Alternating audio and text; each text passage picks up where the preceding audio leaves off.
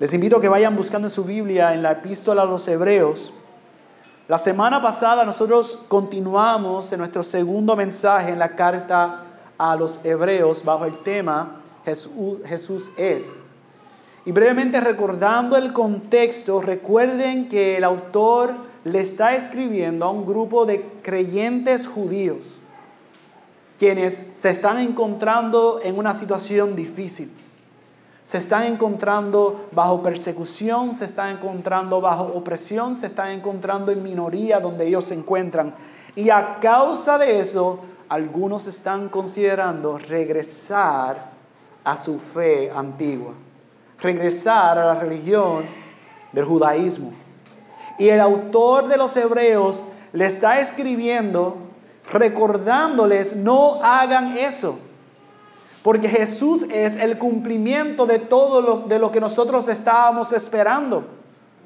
No regresen a aquello que ya se cumplió, permanezcan en el nuevo pacto. Y vimos que en esos primeros cuatro versos tanto que pudimos aprender y sacar, ¿verdad? Vimos primeramente que Jesús es el profeta de Dios, que aunque Dios había elegido en el tiempo pasado hablar a los padres por medio de los profetas, ahora ha hablado por medio del Hijo. Pero también vimos que Jesús es el creador del universo, que todo fue creado por y a través de Jesús. Vimos que Jesús es el heredero de todo. Y todo es todo. Él es el heredero, el digno de recibir la herencia de todo. Jesús también es el representante de la gloria y el carácter de Dios. Si quieren saber cómo es el Padre, miramos a Jesús y vemos el resplandor y la gloria exacta del Padre. También vimos que Jesús es el sustentador de todo. Si Jesús no sostiene las cosas por sus palabras, las cosas dejan de existir. Vimos también que Jesús es el sacerdote que limpia de pecado, es el, mejor sacerdote, el perfecto sacerdote, el que pudo hacer la obra perfectamente porque Él es sin pecado y no solamente hizo la obra, sino que hizo algo que ningún otro sacerdote pudo hacer que después de hacer el sacrificio pudo sentarse porque la obra ya consumada es. Pero también vimos que Jesús es el Rey soberano, que Él gobierna en majestad, que Él es el Rey prometido, el mejor Rey. Y por último vimos que Jesús es el Hijo mayor que los ángeles. Vimos cómo Jesús no es un ángel, sino el creador de los ángeles. Y hoy nosotros vamos a mirar cómo el autor comienza a expandir el significado y las implicaciones específicamente de este último punto. Y lo va a hacer presentando citas del Antiguo Testamento, comprobando la preeminencia del Hijo. Así que acompáñenme en sus Biblias en Hebreos capítulo 1, versos 5 al 14, los cuales nosotros estudiaremos hoy bajo el título El Hijo Mayor que los ángeles. Vamos a leer el texto, oraremos y comenzaremos nuestro tiempo a través del texto. La epístola de los Hebreos, capítulo 1, versos 5 al 14. Porque a cuál de los ángeles dijo Dios jamás, Hijo mío eres tú, yo te he engendrado hoy. Y otra vez, yo seré padre para él y él será hijo para mí. De nuevo, cuando trae al primogénito al mundo, dice, y lo adoren todos los ángeles de Dios. De los ángeles dice, el que hace a sus ángeles espíritu y a sus ministros llama de fuego. Pero del Hijo dice, tu trono, oh Dios, es por los siglos de los siglos y cetro de equidad es el cetro de tu reino. Has amado la justicia y aborrecido la iniquidad. Por lo cual Dios, tu Dios, te ha ungido con óleo de alegría más que a tus compañeros. También tú, Señor, en el principio pusiste los cimientos de la tierra y los cielos son obra de tus manos. Ellos perecerán, pero tú permaneces. y todos ellos como una vestidura se envejecerán, y como un manto los enrollarás, como una vestidura serán mudados, pero tú eres el mismo, y tus años no tendrán fin. Pero a cuál de los ángeles jamás ha dicho Dios, siéntate a mi diestra, hasta que ponga a tus enemigos por estrado de tus pies. ¿No son todos ellos espíritus ministradores enviados para servir por causa de los que heredarán la salvación? Oremos. Amado Señor, hemos leído tu palabra.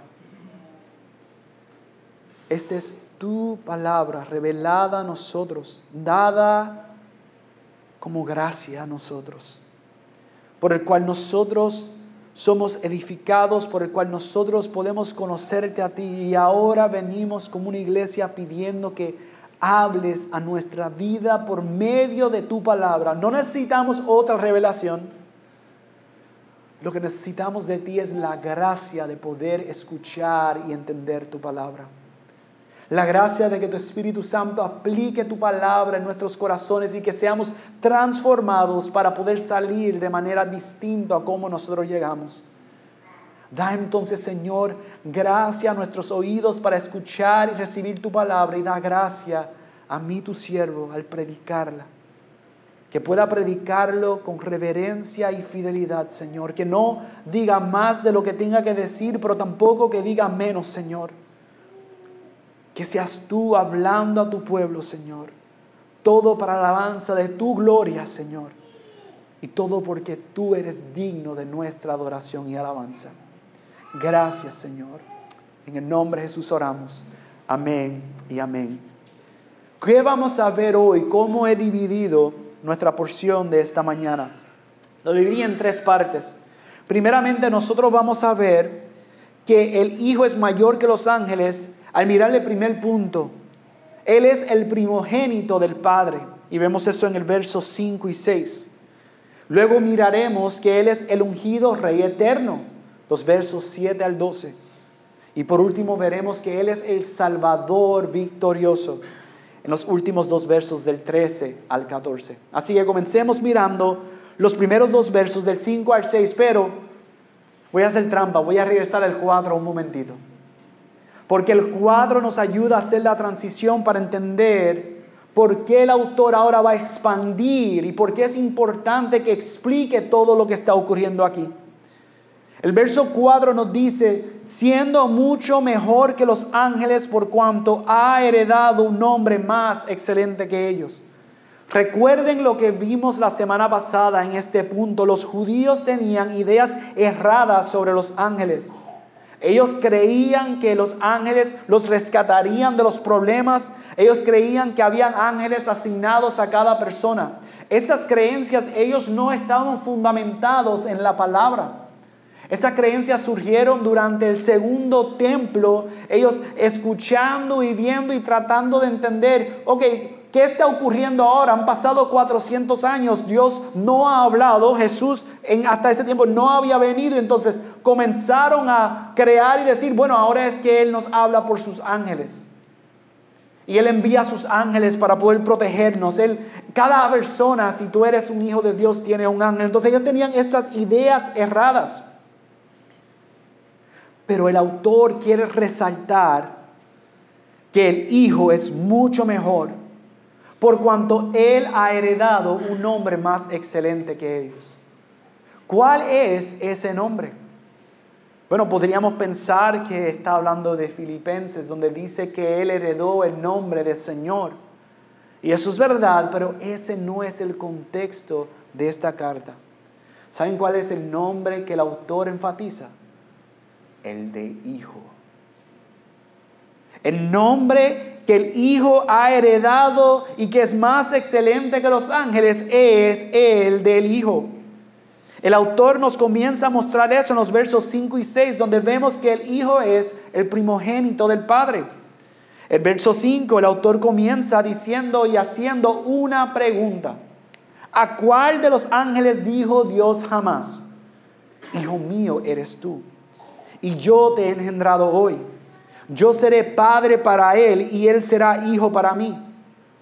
La audiencia que está recibiendo esta carta saben la respuesta. A ninguno. En ningún lugar podemos encontrar que Dios haya hablado a un ángel de manera singular y le haya dicho, tú eres mi hijo. En Job se describe a los ángeles como los hijos de Dios, pero en ningún momento, solamente eso es en forma grupal, pero en ningún momento nosotros vemos a Dios llamar a un ángel su hijo. Y esto es importante y lo que hace ahora el autor nos enseña a nosotros lo que nosotros debemos hacer cuando nosotros hablamos algo. ¿Ves? El autor le está escribiendo a esta iglesia, pero reconoce que Dios es el Dios de estos creyentes. Y él reconoce que la autoridad con la cual él les va a hablar tiene que venir de parte de Dios. Por lo tanto, él no va simplemente a decir lo que él piensa, él va a ir a la fuente más segura, la profecía más segura, la escritura misma. Y lo primero que él hace cuando hace esas preguntas, esos dos puntos, él está citando el Salmo 2.7 y 2 Samuel 7.14. Primeramente, cuando cita y dice, hijo mío eres tú, yo te he engendrado hoy, yo seré padre para él y él será hijo para mí. Es importante que nosotros reconozcamos el énfasis en ese yo. En el griego esa palabra es enfático, es el padre está enfatizando, él está este, resaltando, esa es la identidad, tú eres mi hijo. Y como hijo, tú eres el heredero de las naciones. Eso es lo que ocurre en el Salmo 2. Lo que está diciendo ahí cuando dice, hijo mío eres tú, yo te he engendrado, todo lo que ocurre en ese segundo salmo nos deja saber que el hijo hereda todas las naciones, que él regirá y juzgará a todas las naciones, que él es alegría para todos aquellos que en él se, se refugian él es el refugio. Dice, bienaventurados aquellos que se refugian en Él. Significa que ellos, esa es su alegría, el poder refugiarse en Él. Y en 2 Samuel 7:14, ¿qué está ocurriendo aquí? ¿Qué, ¿Qué punto está haciendo el autor a esta audiencia que quiere regresar al viejo pacto? Él está diciendo, todo lo que ocurrió en el viejo pacto era para el propósito, el propósito esperando al Mesías prometido, esperando al rey según de Samuel 7:14, él está identificando a Jesús como aquel Mesías, aquel rey del linaje de David. Es interesante en esa porción, en ese texto, que está ocurriendo. David está inquietado. Él dice, yo tengo una casa, pero yo quiero levantar una casa para Dios. Y él va al profeta, él dice, yo quiero levantar una casa para Dios, pero Dios le envía un mensaje a través de ese profeta. Y le dice, tú no levantarás una casa para mí, pero de tu descendencia yo levantaré aquel que levantará una casa para mí. Claro, en momento histórico, Salomón, el hijo de David, levantó una casa, pero nosotros por Cristo sabemos que hay uno que levantó una casa mucho mejor. Y ese es Cristo Jesús.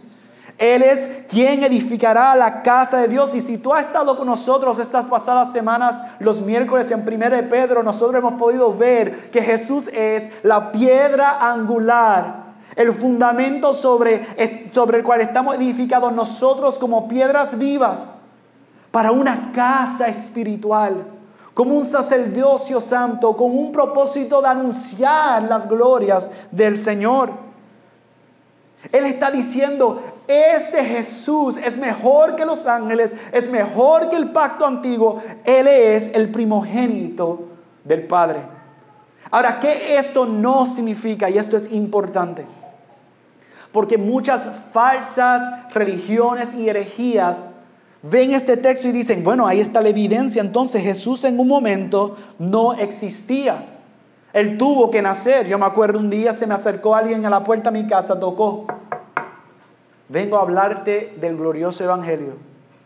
Y el mensaje que me dio no tenía ni nada glorioso ni evangelio. Porque el Cristo que me quiso presentar no es el Cristo que dice la palabra. El Cristo que dice la palabra dice que Él siempre existió como el Hijo. Él siempre ha sido el Hijo, pero ¿qué está ocurriendo aquí cuando dice de engendrado hoy? Está diciendo que aquí el Padre manifestó toda su identidad ante todo. Él afirmó la identidad de Jesús ante todos. ¿Cuándo fue que el Padre manifestó la identidad de Jesús? Del Hijo como el Hijo. Bueno, recuerden esto, durante su ministerio en la tierra, los hombres, muchos le veían, perdón, no lo veían como él era. Lo veían y lo veían simplemente como un hombre. Lo veían como un carpintero, cuestionaban. Los líderes religiosos lo ponían a prueba. Solamente por revelación especial, unos pocos, sus discípulos en cierto momento pudieron apreciar quién él era verdaderamente. Pero donde nosotros vemos que ante todos y qué fue lo que ocurrió que transformara la vida de los discípulos, de los seguidores de Jesús? La resurrección. Fue la resurrección donde el Padre quitó toda duda de las mentes de aquellos que lo seguían en cuanto a quién Él era, de su procedencia divina, de que Él era Dios entre ellos. Pablo lo escribe de esta forma en Romanos 1.4. Dice, Él fue declarado Hijo de Dios con poder por la resurrección de entre los muertos. Así que el Hijo siempre existió como el Hijo. Dios es trino, Padre, Hijo y Espíritu Santo, eterno. Pero quedó manifestado ante todos por medio de su resurrección, su identidad como el Verbo encarnado. ¿Y saben lo que ocurrió con la encarnación del Verbo? Con su muerte y su resurrección. En el verso 6 el autor continúa y dice, de nuevo cuando trae al primogénito al mundo, dice, y lo adoren todos los ángeles de Dios. Desde su concepción hasta su ascensión, nosotros vemos ángeles adorando y sirviendo a Jesús. Los cielos se llenaron para proclamar que había nacido en Belén. Y cuando llegaron los discípulos a la tumba vacía, un ángel estuvo ahí. Y cuando ascendió al cielo, los ángeles le dicen, ¿qué hace mirando? Así como se fue, regresará. Y adoraban al Señor.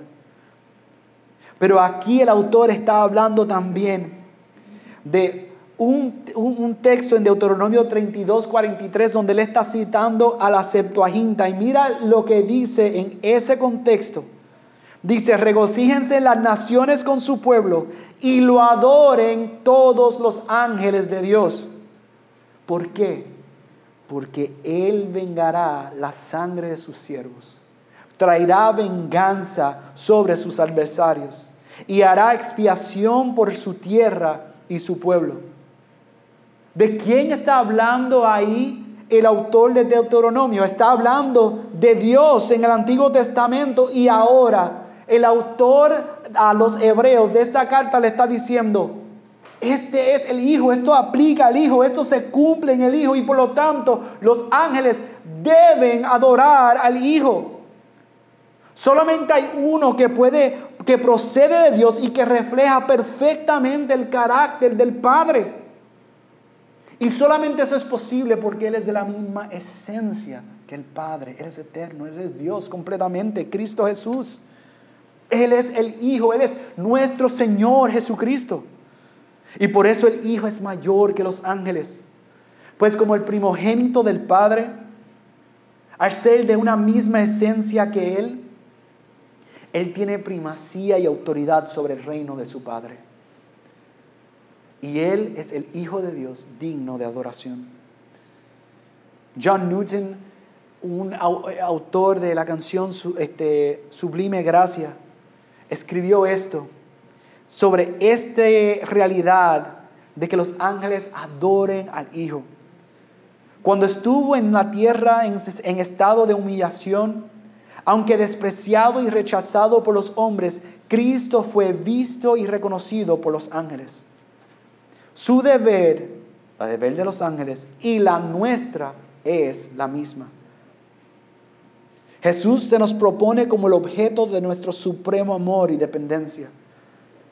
Y así como se nos ordena, Salmo 2, mira la referencia, besar al Hijo y rendirle homenaje, así cuando Dios lo trajo al mundo dijo que todos los ángeles de Dios le adoren. El Padre mismo está diciendo, este es mi Hijo en quien tengo complacencia. Él es Dios encarnado. Adórenle, escúchenle, obedézcanle, porque Él es el primogénito del Padre y Él es el ungido Rey eterno. Sigamos los versos 7 al 12. El autor va a comenzar citando otra cita adicional, Salmo 104, verso 4 donde dice, el que hace a sus ángeles espíritus y a sus ministros llama de fuego. ¿Notan el contraste que hace ahí? El autor, el autor está describiendo a los ángeles como servidores del que hace que ellos hagan esas cosas, como servidores al Hijo. El Salmo 104, cuando vamos a ese salmo, resalta cómo Dios cuida de sus obras de toda la obra de su creación. Y entre esta obra de creación están los ángeles. El Hijo es Dios, los ángeles no, ellos son criaturas. Pero saben que esto no quita que los ángeles sean seres temerosos. Cuando en Isaías se encuentra ante la gloria del Señor, Él describe a los ángeles no como nosotros los vemos hoy en día. Yo hice la prueba, yo entré en Amazon y yo dije, ¿Qué dice el mundo de ángeles? Más de 50 mil libros. Vas a cualquier tienda de libros, muchísimos. El ángel de la guardia, el ángel de San Valentín. Tú me perdonas, pero los ángeles no son así. No son bebés en pañales, por bonito que se vea con alas, esperando flecharte con amor. Los ángeles son seres espirituales, celestiales, gloriosos quienes presencian y ven y adoran al Dios de toda gloria. Entonces, por eso aún Juan, el apóstol, cuando en, en Apocalipsis se nos dice que él está viendo toda esta revelación y un ángel se le pone, él se postra y el ángel le dice, no me adores a mí, adora a Dios. Los ángeles son seres temerosos, pero no son Dios. Y aun cuando el hombre encuentra a los ángeles impresionantes, los ángeles mismos están asombrados con Jesús. No están asombrados con sí mismos. No están asombrados con otros ángeles. No están asombrados con otra creación. Están asombrados con Jesús. No dejan de quedar perplejos con Jesús. Le adoran, le obedecen, obedecen al Hijo porque Él es el ungido Rey eterno. Y del verso 8 al 12 se nos describe a este Jesús glorioso. El 8 no empieza a decir, pero del Hijo dice, tu trono, oh Dios, es por los siglos de los siglos. Es eterno, permanece, y cetro de equidad es el cetro de tu reino. Has amado la justicia y aborrecido la iniquidad, por lo cual Dios, tu Dios, te ha ungido con óleo de alegría más que tus compañeros. Nuevamente, ¿qué hace el autor de esta carta? En este primer capítulo, donde él está escribiendo a esta iglesia que está pensando, estos creyentes que están esparcidos, que están pensando regresar a la fe antigua, le está diciendo, no lo hagan. Jesús es el cumplimiento, lo que nosotros estamos esperando. Mira lo que dice el Señor desde el Antiguo Testamento. Miren el Salmo 45, 6 y 7. Miren Isaías, miren a Isaías 61. El Hijo es el prometido Mesías, Él es el ungido de Dios. Eso es lo que significa esa palabra, Mesías, el ungido de Dios. El, Hijo ha amado la justicia y ha aborrecido la verdad. Lo vemos en su vida de obediencia y santidad perfecta. Jesús caminó perfectamente en la voluntad del Padre. Y toda su vida, todo su ministerio testifica de esto y el Padre mismo afirma eso en su resurrección. El Hijo cumplirá todas las promesas de Dios. Él traerá justicia y juicio al mundo. El Hijo tiene dominio eterno. Es, importante ese énfasis que habla. El trono es por los siglos de los siglos. Es para siempre. Su cetro, su, su, su su bastón es justo, es de equidad. Su reino es justo.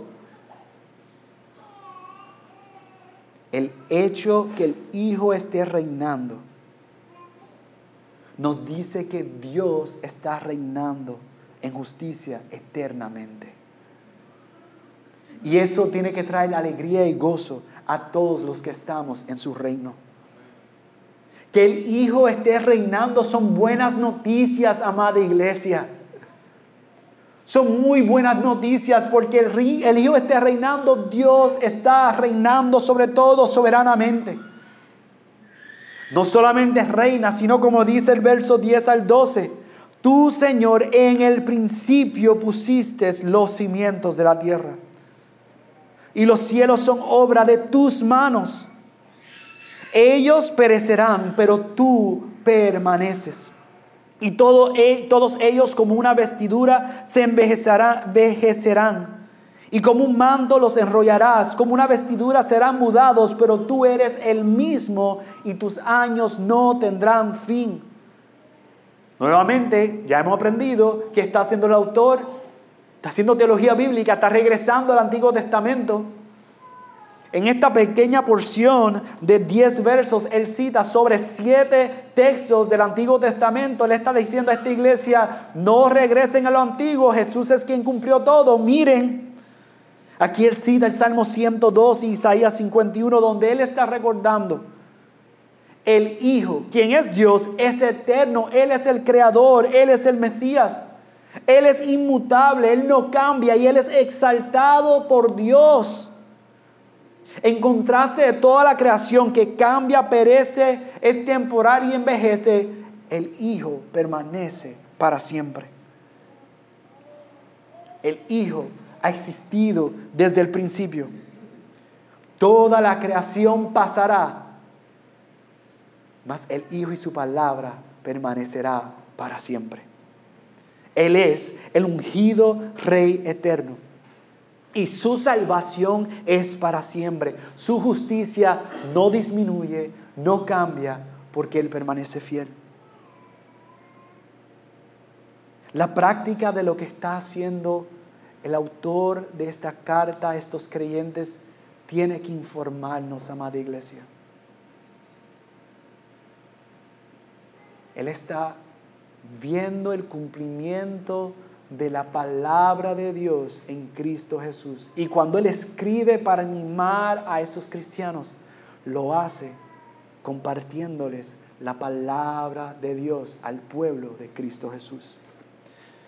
John Owen, un puritano, escribió, la consulta y comparación de las escrituras es un medio excelente para llegar a conocer la mente y la voluntad de Dios. Es deber de todos los creyentes regocijarse en la gloria, el honor y el dominio de Jesucristo. Es la naturaleza divina del Señor Cristo la que da eternidad, estabilidad e inmutabilidad a su trono y reino. Porque Él es eterno, porque Él es Dios, es que todo esto es real. Y por eso es, como dijo el salmista, tu trono, oh Dios, es para siempre. Todas las leyes y toda la administración del reino de Cristo por su palabra y espíritu son igualmente justas y santas. Su cetro es cetro de justicia. La justa administración, gobierno del Señor Cristo. En su gobierno proceden todos de su propia justicia habitual y de su amor hacia ella, porque Él es justo y Él ama su reino es justo y muestra su amor. Y ahora, para cerrar esta porción, lo tercero que nosotros vemos en los versos 13 y 14 El Hijo es el Salvador victorioso y por eso es que Él es mucho más mejor que los ángeles. Hebreos 13 y 14, el autor comienza a mostrar como el Hijo es mayor a los ángeles porque solo el Hijo es ese Salvador victorioso. Pero, y otra vez con una pregunta, porque nuevamente este grupo está pensando regresar, este grupo está diciendo, bueno, tenemos que regresar quizás a considerar ángeles en, nuestro contexto porque estamos siendo oprimidos. Y él le recuerda y le escribe, pero ¿a cuál de los ángeles? Jamás ha dicho Dios, siéntate a mi diestra hasta que ponga tus enemigos por estrado de tus pies. ¿No son todos ellos espíritus, espíritus ministradores enviados para servir por causa de los que heredarán la salvación? ¿A que no saben qué hizo el autor cuando escribió eso? Si pensaron que citó un salmo, tienen toda la razón. Citó el Salmo 110 y quiero que sepan que este salmo yo les animo que mientras van leyendo Hebreos regresen y lean este salmo porque este es el salmo más citado en todo el Nuevo Testamento en relación a la persona y obra de Cristo Jesús. Porque nos dice que el Hijo sentado a la diestra del Padre tiene toda la autoridad de Dios para gobernar soberanamente y juzgar al mundo. El Hijo es demostrado y revelado aquí como un rey, pero no cualquier rey, es un rey guerrero, es un salvador victorioso. Los ángeles son sus siervos, son sus servidores enviados para servir por causa de los que heredarán la salvación. Ellos le sirven al rey glorioso, al salvador victorioso. Y como salvador victorioso, el Hijo Solo el Hijo da a su pueblo, aquel pueblo que Él salvó, vida por su Espíritu. Los santifica por su gracia, los preserva por su fidelidad. Los resucita de entre los muertos en el último día por su poder. Y los recompensa gloriosamente por toda la eternidad en su justicia. Ningún ángel tiene esa autoridad. Solo el Hijo tiene la autoridad y el poder para poder salvar. Delante del Hijo todo enemigo, amada iglesia, quedará vencido y postrado ante sus pies. El Hijo es mayor que los ángeles, pues Él es el Salvador victorioso. Bibi Warfield nos recuerda esto porque por un pequeño tiempo el Hijo fue hecho menor que los ángeles, en un sentido en su encarnación fue hecho menor que los ángeles por un breve tiempo, pero ¿saben qué? Mira lo que él dice, dice, Jesucristo se rebajó solo para conquistar. Y se rebajó para conquistar, no para sí mismo, porque Él es Dios. Él no necesitaba tener una victoria, Él ya tenía la victoria, sino por nosotros. Cristo se rebajó, se encarnó para conquistar en nuestro lugar, para poder cumplir la voluntad del Padre y hacer lo que nosotros no podíamos hacer y hacerlo perfectamente de tal forma que ahora está a la diestra del Padre como el Salvador victorioso. Mi amada iglesia, cuán glorioso es el Hijo que es mayor que los ángeles. Y el autor de los Hebreos le está recordando a esos creyentes judíos no miren eh, y tengan temor ni asombro en estos ángeles. Mira a lo que los ángeles mira. Mira lo que toda la creación mira. Al Señor Dios, al Hijo, quien reina y quien es el Salvador victorioso.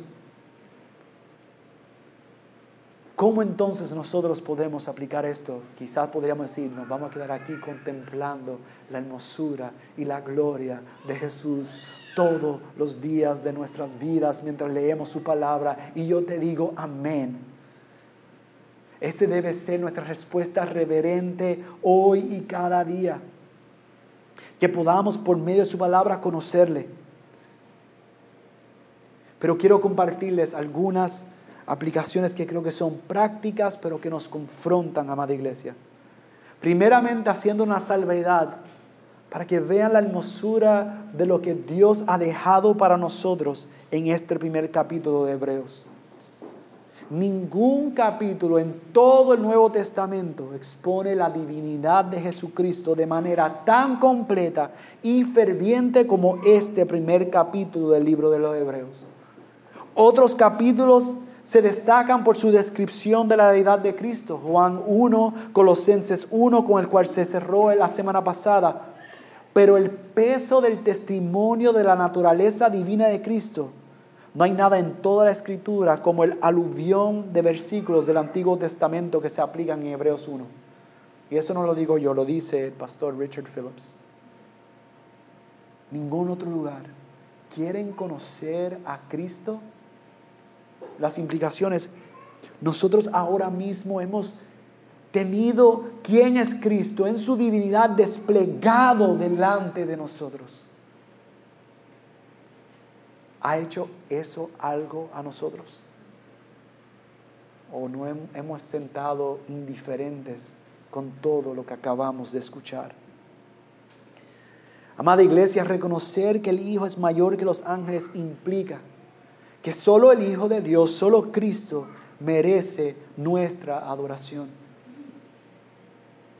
Toda la creación fue creada para adorar y glorificar su nombre toda la creación.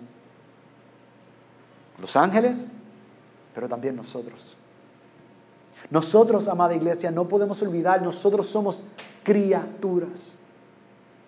Nosotros no estamos llamados para asombrarnos los unos de los otros. Si hay algún asombro que nosotros tengamos de lo uno de los otros, sea de la obra de Cristo en nosotros. Que nuestro asombro sea en Cristo y no en nosotros. ¿Qué significa entonces que Cristo merece nuestra adoración? La adoración, amada iglesia, no es simplemente cantar canciones. No solamente decir que Él merece nuestra adoración, es que nosotros le debemos nuestra adoración. Y es una vida en reverente obediencia al Creador, al Hijo, al único que ha recibido un nombre más exaltado que cualquier nombre, al Hijo. Nosotros, amada iglesias, fuimos creados para glorificar a Dios, para alabarle, pero también en su gracia para poder deleitarnos en tener una relación de padre e hijo con Él. Esa es la gloria. El hecho de que Jesús sea el primogénito la implicación es que todos los que en Él creen, todos los que creen en el Hijo, tenemos la dicha de poder ser adoptados como hijos. Él es el Hijo, pero nosotros tenemos la dicha de ser adoptados como hijos. Y como tal, merece nuestra adoración porque solo Cristo es el Hijo primogénito del Padre. Su vida de obediencia perfecta al Padre su muerte expiatoria y propiciación en nuestro lugar, por nuestra culpa, por nuestros pecados, su resurrección en poder y su ascensión a la diestra del Padre, todos testifican, todas atestiguan de que Él es el Hijo primogénito de Dios. Pero siendo honesto, amada iglesia, yo creo que muchas veces nosotros somos olvidadizos de eso. Nosotros muchas veces ya no nos, asombramos con Cristo. Nos entretenemos con otras cosas, nos distraemos con otras cosas. Es más, distinto a lo que hace el autor a los hebreos, quien está buscando animar a la iglesia mostrándole a Cristo desde el Antiguo Testamento. En vez de nosotros buscar en las escrituras para poder contemplar y conocer a Cristo, nosotros buscamos crear a un Jesús a nuestra imagen y preferencia. No a uno que es conforme a la revelación de Dios en su palabra, porque ese Cristo, ese Cristo es Señor. Y yo quiero ser Señor de mi propia vida. Ese Cristo es Dios. Y yo no quiero someterme a Él. Y yo creo que como nosotros vivimos debe alentarnos, amada iglesia. Y amigo que me escuchas, que tú puedes con facilidad decir, si ese Cristo no es mi Señor. Debe alentarnos a hacer lo único que nosotros podemos hacer, que es correr a Cristo y arrepentirnos de nuestro pecado. Es si somos creyentes, volver a su palabra, sentir el peso de quién es Cristo Jesús. Eso es lo que nosotros vamos a ver en Hebreos. Vamos a ver verdaderamente quién Cristo es. Amada iglesia, que podamos sentir el peso de quién es Cristo en todo su esplendor y gloria. Y que nosotros dejemos que Dios sea, por medio de su palabra, quien informe nuestro entendimiento, que llene nuestro corazón por amor a Cristo, el Hijo de Dios. Pero también Él merece nuestra adoración porque solo Cristo es el ungido Rey eterno. Solo Él como Rey. El Rey Mesías, el ungido de Dios, el prometido del linaje del Rey David, el que edifica la casa de Dios, solo Él es digno de nuestra obediencia, lealtad y devoción completa. Solo Él. Solo Él es merecedor de ese tipo de lealtad. Entonces, no solo que nosotros crezcamos en esta expectación de entendimiento de quién es Dios, sino también en nuestra obediencia a vivir deleitándonos en su gobierno y justicia. Porque le quiero decir una advertencia a todo aquel que cree que con saber mucho de Cristo va bien. Si nuestra vida no va conforme a lo que sabemos, lo que estamos acumulando a nosotros es juicio sobre juicio. Porque no podemos decir que fuimos ignorantes cuando estemos delante de Él. Porque no podemos decir, no lo sabía cuando estemos delante de Él. Lo que va a quedar revelado cuando estemos delante de Él, si nuestra vida no es conforme a lo que nosotros sabemos que Dios ha dicho, es lo, la rebeldía y el pecado que nosotros hemos aguardado, la amargura, va a quedar revelado que nosotros somos enemigos de Dios. Así que no solo que crezca nuestro entendimiento, sino nuestra obediencia. Amada iglesia, que nuestras vidas no estén distraídas con el reino de este mundo. Él es el rey, soberano, eterno. No estemos distraídos, no estemos en dos reinos. Estamos batallando en este reino de tinieblas, pero nosotros servimos al reino todopoderoso. Así que no podemos tener ángeles no podemos tener ídolos. No podemos tener cosas que nosotros, en las cuales nosotros pongamos toda nuestra fe, toda nuestra dependencia, toda nuestra confianza. Por más bonito que se vea, por más eh, eh, eh, esplendoroso que se vea, toda cosa que no es Dios es creación. Y eso es idolatría. Y eso es pecado. Y eso es abominable a Dios. Tampoco podemos tener otro intermediario que no sea el Hijo. Entre Dios y nosotros, solo el Hijo es el mediador del pacto perfecto, bueno, que nos da acceso y entrada ante la presencia del Padre. No son ángeles, no son santos. Eso es abominable ante Dios. No lo digo yo, lo dice su palabra.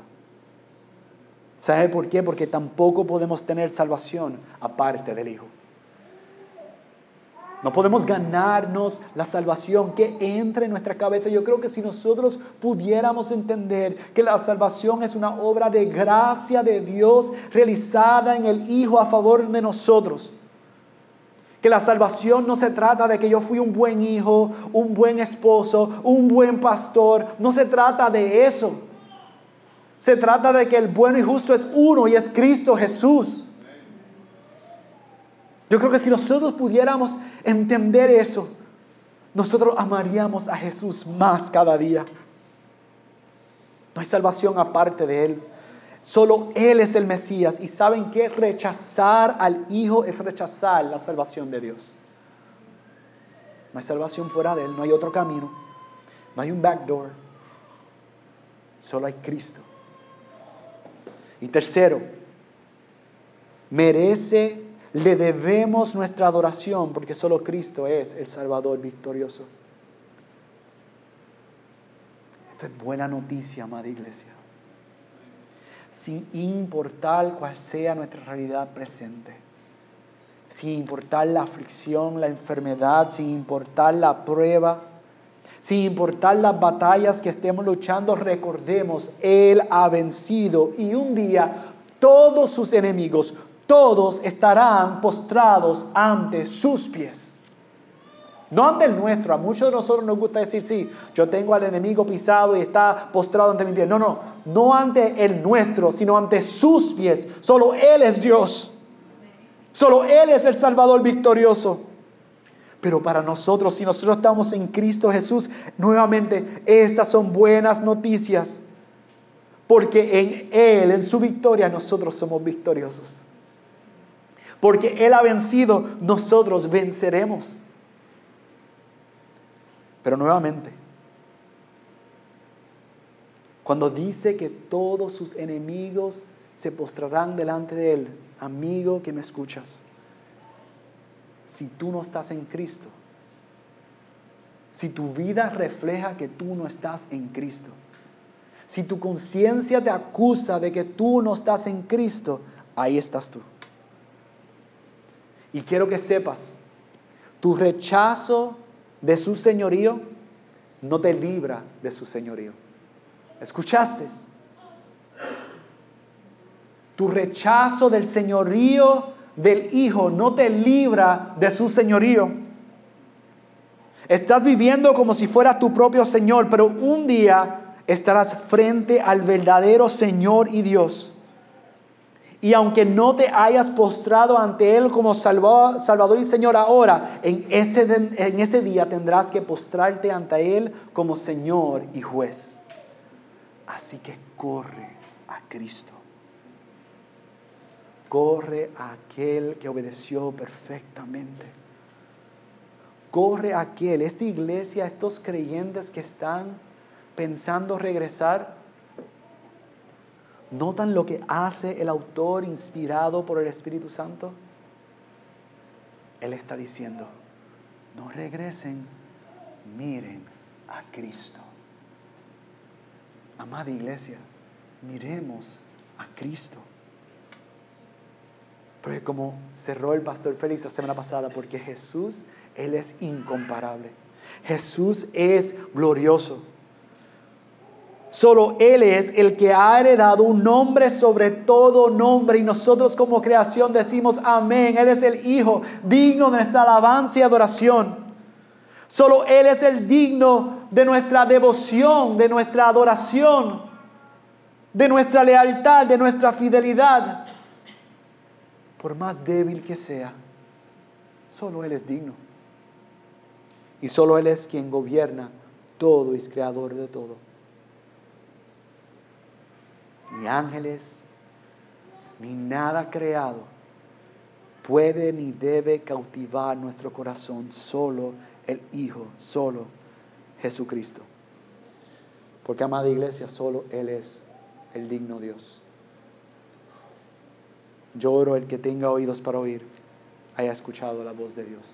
Oremos. Amado Padre, gracias por este primer capítulo de Hebreos.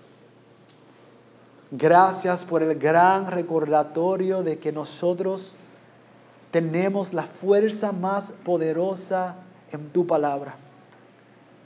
Señor, ayúdanos, Padre, a poder leer, comprender, meditar en tu palabra para poder conocerte más, para poder glorificarte más, para poder adorarte más, para adorarte como tú has establecido que debemos adorarte.